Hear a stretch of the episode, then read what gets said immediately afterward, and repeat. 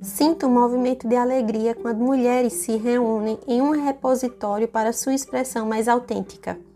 E o que expressam estas mulheres na decisão de se mostrarem no avesso da aparência física, da face, do sorriso, das vestes, dos gestos, é justamente a revelação mais precisa do que aguarda a alma de cada uma delas.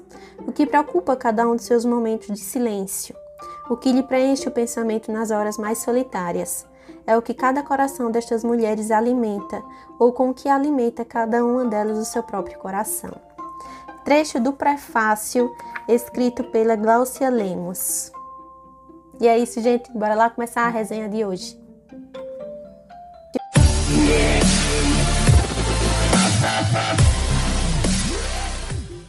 Oi, oi, gente, como é que vocês estão? Sejam todos muito bem-vindos aqui ao meu quadro Livro em 5 Minutos. Eu me chamo Daiane Neves e estou feliz demais de ter você aqui comigo hoje. A resenha desse livro é um livro querido especial por diversas maneiras, porque foi um presente, fui presenteada por uma pessoa amiga, colega de escrita muito querida. Então aqui, gente, eu tenho pessoas parceiras reais aqui comigo e eu fico muito feliz quando eu recebo esses presentes incríveis. O livro que eu trago para vocês hoje é a resenha do livro Mulheres Poetas. Isso aqui é uma antologia, antologia internacional. Então, gente, esse livro aqui tem organizadoras.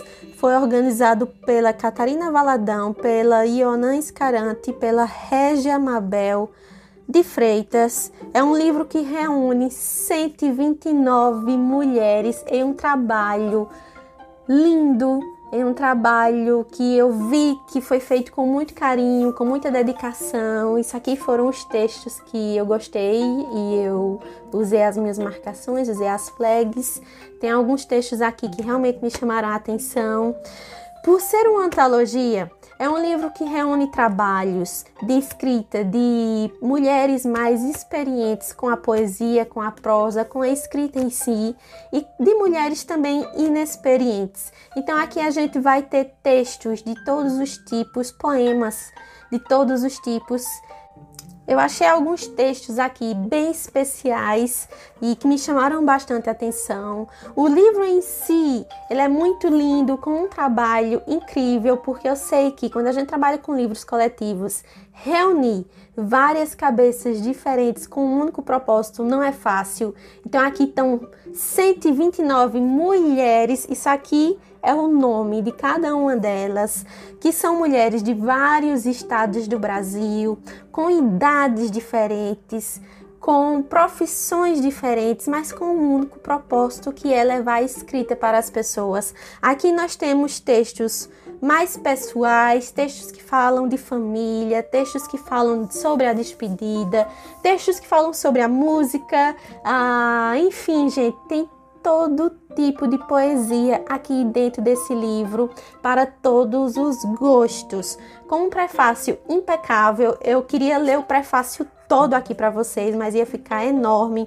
É o prefácio da Glaucia Lemos, que assim, a gente já começa sendo introduzido com escrita de alto nível e a partir daqui vem uma série de poesias lindas. Em especial, eu gostaria de destacar a poesia, os dois textos da minha amiga e colega Fernanda Aparecida, que escreveu Amor ao Vinho e que escreveu Conto de Fadas. Eu vou mostrar aqui para vocês tá? A Fernanda foi que me presenteou com esse exemplar maravilhoso. Eu quero aqui estender o meu agradecimento à Fernanda. Eu gostei muito do meu presente.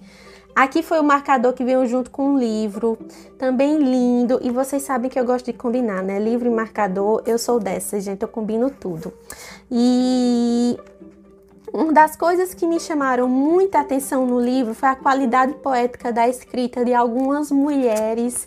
É muito bom assim quando a gente recebe esse tipo de abraço, recebe esse tipo de carinho, e quando esse carinho vem através das palavras, a minha história com a Fernanda se iniciou com um projeto que nós é, trabalhamos juntas, nós nos conhecemos através do projeto do livro Há Tantas Mãos, que também é um livro lindo, que inclusive já está à venda na Amazon, gente, versão física e e-book, e também no site da editora Viseu, tá? Merchanzinho aqui para Há Tantas Mãos.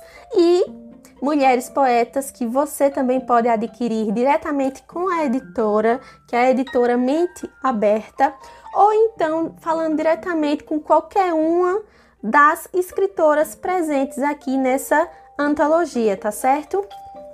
A capa, gente, ficou linda capa ficou incrível, eu fiquei encantada. Uma coisa que me chama muita atenção nos livros é capa.